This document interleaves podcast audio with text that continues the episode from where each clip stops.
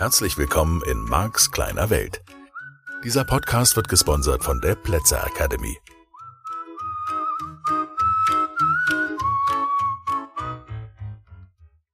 Hallo und herzlich willkommen zum Marks kleine Welt, dein wöchentlicher Podcast für die persönliche, ja, deine persönliche und berufliche Veränderung, Veränderung in jeder Hinsicht, hoffe ich.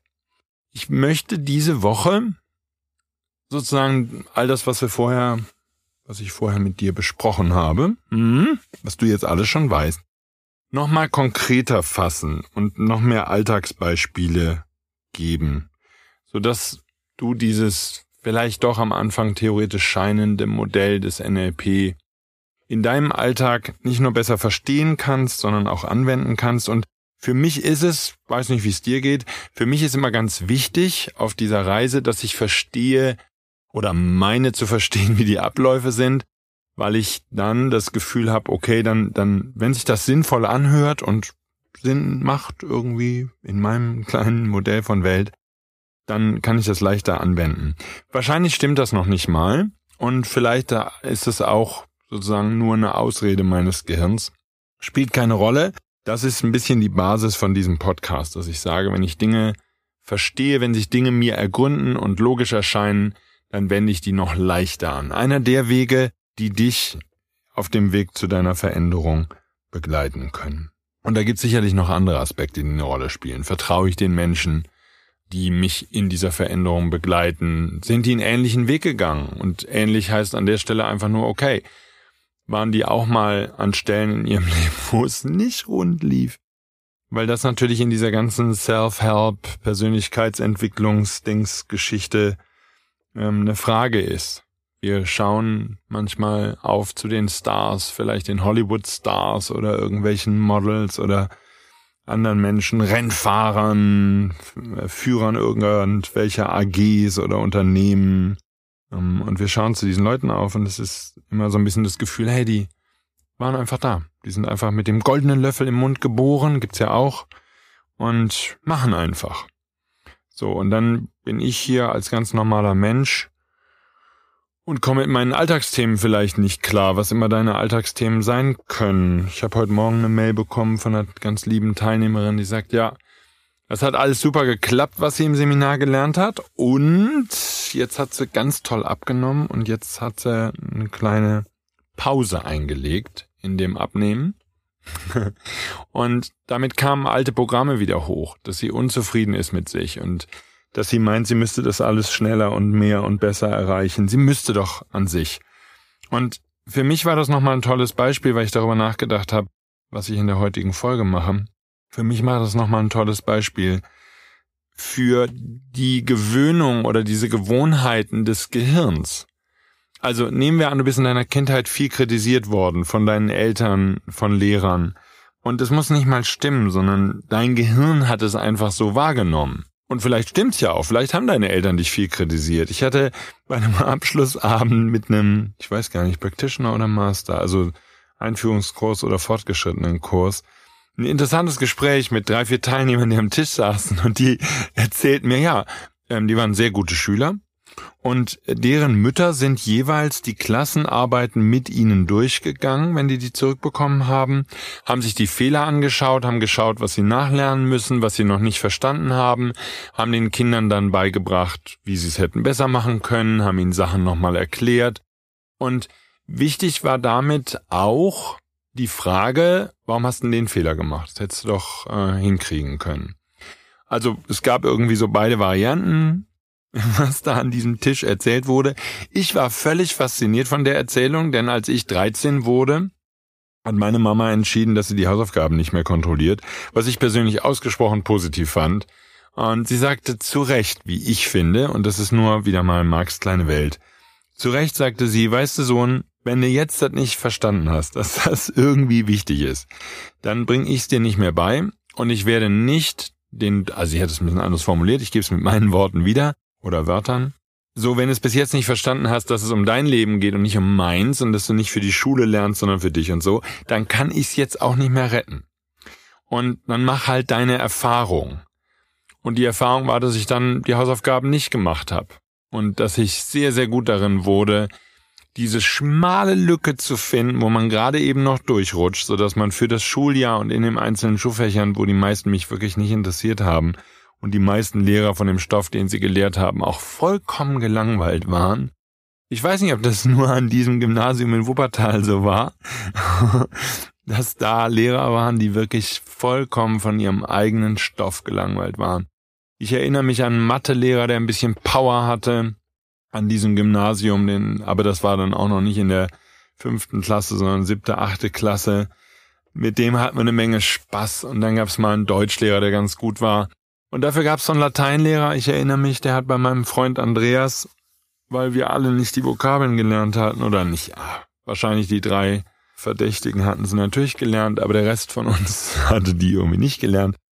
Und dieser Typ ist völlig ausgeflippt. Ich erinnere mich bis heute daran, der ist wirklich völlig, der war der hat rumgebrüllt und dann Andreas hatte die Hausaufgaben gemacht. Genau darum ging es, Hausaufgaben machen. Und Andreas hatte die Hausaufgaben gemacht. Aber der stand vor Andreas Tisch und hat mit der blanken Faust auf seinen Tornister eingeschlagen, in dem sich ein Pausenboot befand. Andreas hat uns das dann hinterher gezeigt. Und er sagte, hey, das war eins der wenigen Male, wo ich die Hausaufgaben gemacht habe. Und er zertrümmert mein Pausenboot und haut auf meinen Tornister. Also auch solch weiß ja nicht, was du in der Schule erlebt hast, aber so Lehrer, die völlig die Kontrolle verloren haben, weil die Kinder die Hausaufgaben nicht gemacht haben. Und ich sehe das heute, kann ich darüber lachen mit ein bisschen Abstand und kann auch den Lehrer verstehen. Ich kann den verstehen, der hat sich eine Menge Mühe gegeben und er war frustriert von uns Kindern. Und ich verstehe heute, nachdem ich jetzt viele Jahre NLP-Trainer bin und mich mit der Arbeitsweise des menschlichen Gehirns beschäftigt habe, ich verstehe, was in uns Kindern vorging. Wir, ich hätte wirklich jemanden gebraucht, der mir zeigt, wie Lernen geht, ohne Disziplin. Und ich hätte jemanden gebraucht, der mir zeigt, dass wenn ich mich mit den Sachen beschäftige, dass es dann Spaß machen kann und dass es lustig ist. Und das Modell der meisten Erwachsenen war, da muss er halt durch. So, worauf will ich hinaus? Ich will dir klar machen, dass dein Gehirn sich an eine bestimmte Arbeitsweise gewöhnt hat. Also, ich gehe nochmal zurück zu diesen Teilnehmern bei diesem Abschlussabend, die da dauernd von ihren Müttern kontrolliert worden sind. Also, die haben immer wieder im Leben dann die Situation, logischerweise, gehabt, dass sie sich selbst kontrollieren in Bezug auf Fehler und sehr viel darüber nachdenken, warum sie das falsch gemacht haben, was genau falsch daran ist. Und es ging immer um dieses Fehlerfinden. So, das ist natürlich ganz toll, weil die Idee die ist, dass wenn man genügend Fehler findet in sich selbst und die ausmerzt, dass man dann ein fehlerfreier Mensch werden könnte. Das ist so ein bisschen das Modell, was Schule vermittelt. Schule handelt bis heute, zumindest in Deutschland und ich glaube in vielen anderen Ländern auch, einfach davon, möglichst jeden Fehler zu vermeiden, möglichst dafür zu lernen, dass man keinen Fehler macht und die beste Note gibt es für fehlerfrei. So, das ist jetzt, wenn man nur diese Struktur nimmt und das Modell von NLP, das ist jetzt sicherlich zu früh in diesem Podcast, aber ich sag's einfach schon mal, das Modell von NLP handelt davon, dass du dir anfängst, die Strukturen anzugucken. Das ist auch eins der Themen, die mich an diesem Modell des NLP total begeistern. Denn persönliche Veränderung hat viel damit zu tun, auch diese eigenen Muster zu erkennen. Und da gibt's eine Reihe von Mustern, die ich im Seminar ausführlich mit dir durchgehe und so. Aber jetzt mal so viel. Hier ist eine Struktur gebildet worden, in der Schule, vielleicht auch im Studium später, dass Fehlerfreiheit das Coolste ist, was man erreichen kann. Und in jedem einzelnen Schulfach geht es darum. Möglichst fehlerfrei, möglichst nah an dem Optimum. Das Optimum ist null Fehler. Null Fehler heißt eins plus. Ganz klasse. 16 Punkte. Nee, 15 glaube ich gibt's oder so. Keine Ahnung, ob es noch Punkte gibt. Ich hatte ein Abitur ohne Punkte, weil das irgendwie extern war und da kriegte man Schulnoten, ganz normale Schulnoten für die Arbeiten, die man geschrieben hat. Deswegen habe ich mich mit der Oberstufe der Normalen nie so richtig beschäftigt. Aber jedenfalls, das ist das Höchste, was man erreichen kann. Und jetzt schauen wir nach. Dieses Gehirn, was konditioniert wurde auf Fehler finden und vermeiden und möglichst viel Wissen haben und möglichst sich an das halten, was der Lehrer gerade hat, das lässt du jetzt in die freie Wildbahn. Und das ist, gelinde gesagt, inkompatibel mit der freien Wildbahn.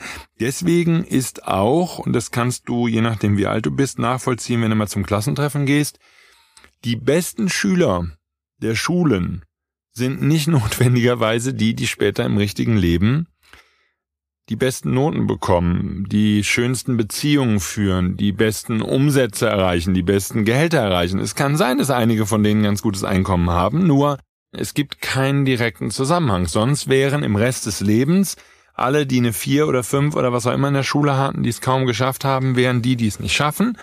Und die, die ganz vorne mit dabei wären, mit ihren 1, irgendwas Schnitten, das wären die Helden. Sind sie nicht. Das bedeutet, in der Schule lernst du aus dem Modell von NLP gesehen Strategien, die dir im richtigen Leben nicht weiterhelfen. Die zum Beispiel schlechte Entscheidungsstrategien werden in der Schule gefördert. Du sollst ständig Alternativen sehen. Ja, insbesondere wenn wir jetzt von einer von einem Gymnasium reden, von einer wie auch immer gearteten, vielleicht auch akademischen Ausbildung geht es ganz viel um Argumentieren, es geht ganz viel um Abwägen, geht ganz viel darum, Dinge miteinander zu vergleichen, Pro- und Kontralisten zu erstellen.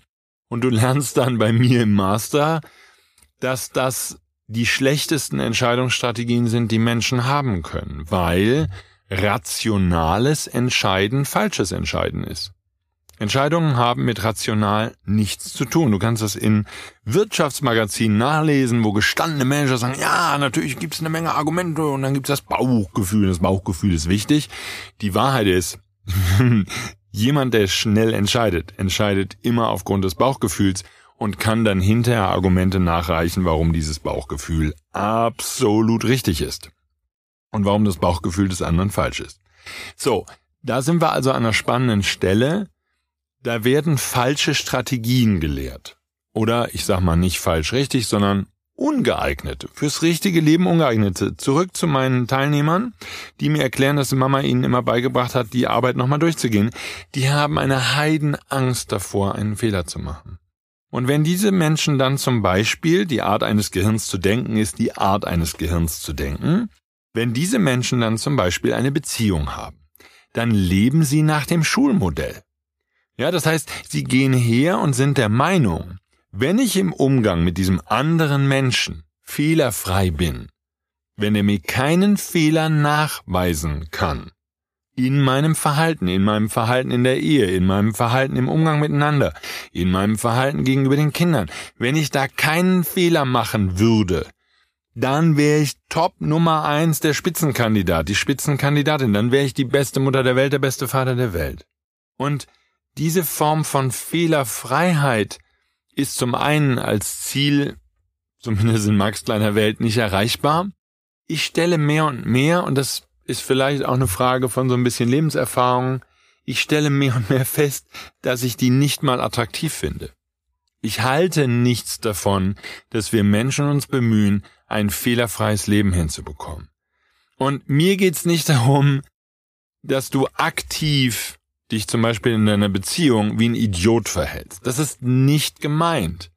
Gemeint ist, wir brauchen, und das ist, glaube ich, ein deutsches Phänomen, das kann, müssen jetzt die Hörerinnen und Hörer in Österreich, der Schweiz und anderen Ländern der Welt für sich nochmal überprüfen, aber ich kann das, glaube ich, für Deutschland sagen.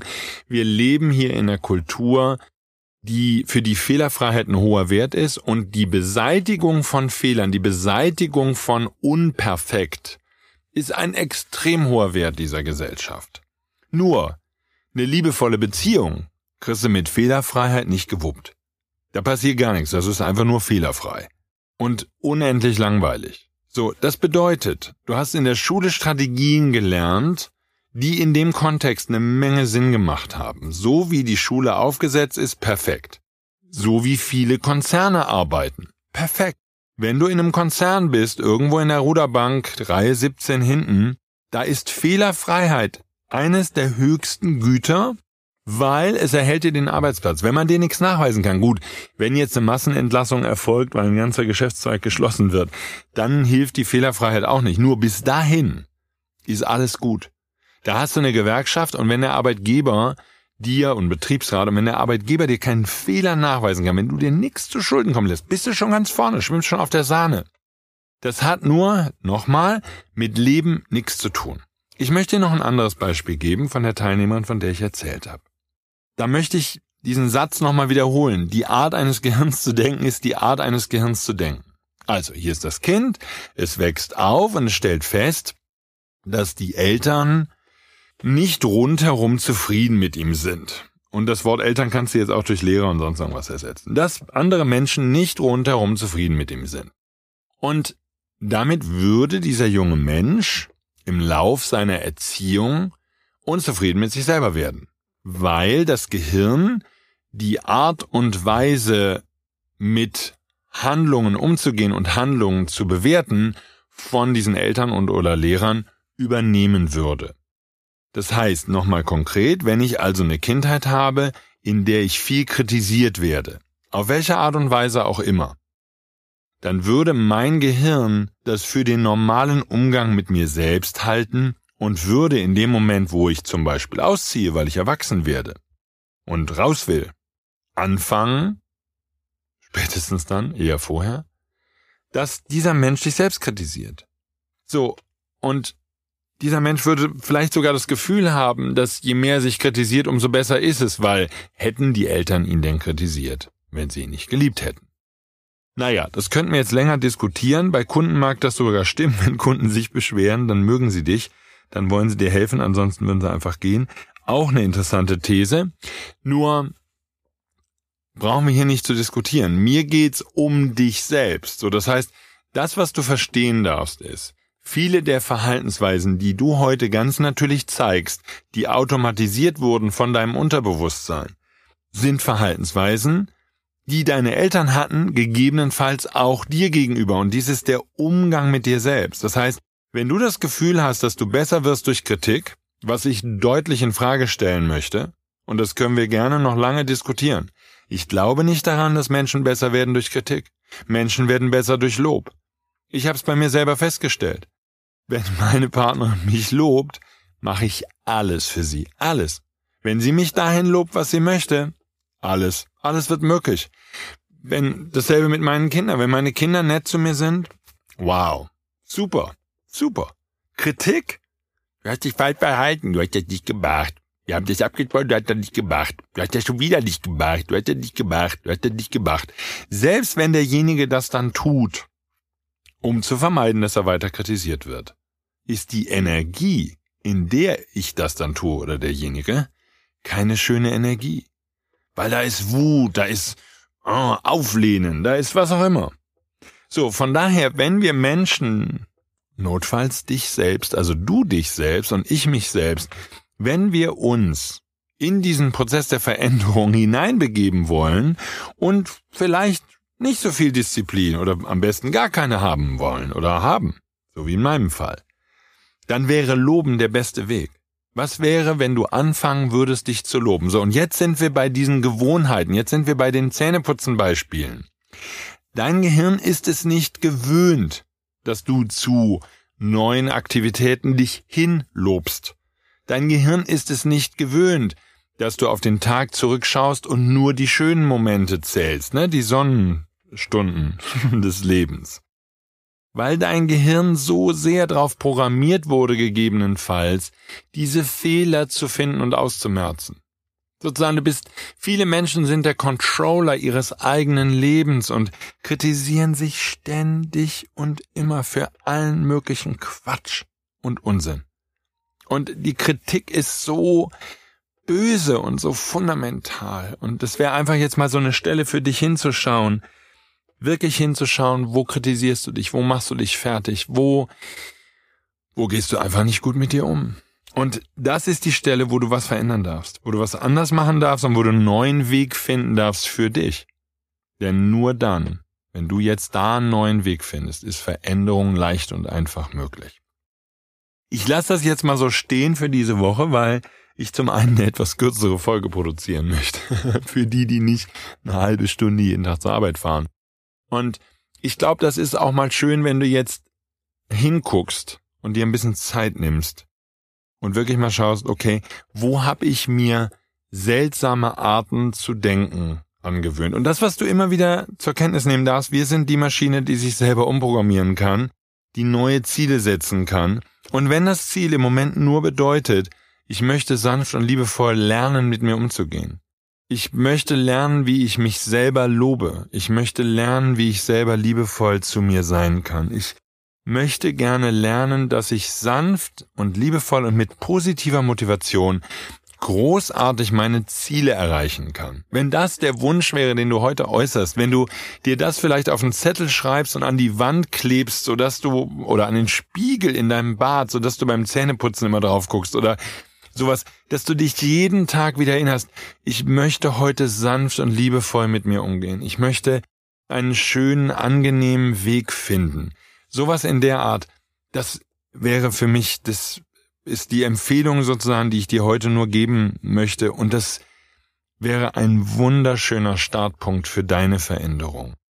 Und immer wieder zu erkennen, okay, dieses Kritisieren, Selbstkritik, Selbstzweifel, das ganze Programm, dieses dauernd Fehler finden an dir selber und dich niedermachen und deine Schwächen suchen und versuchen, die ausgleichen.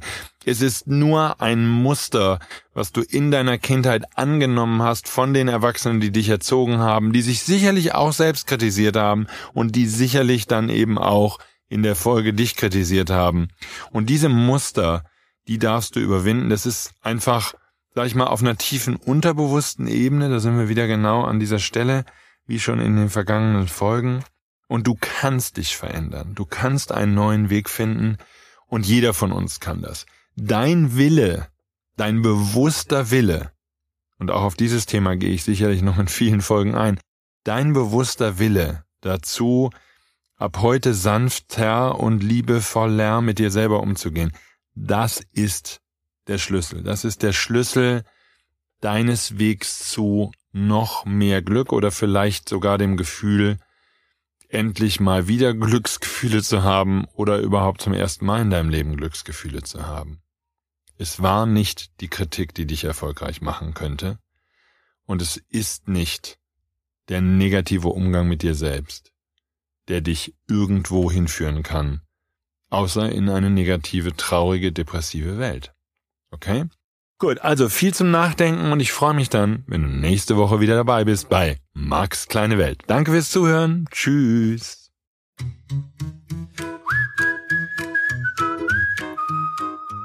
Das war der Podcast Marks kleine Welt. Alle Rechte an diesem Podcast liegen ausschließlich bei Mark A. Plätzer. Bücher und Hörbücher von Mark sind erhältlich unter www.nlp-shop.de. Die Seminare mit Marc findest du unter www.platzeracademy.de.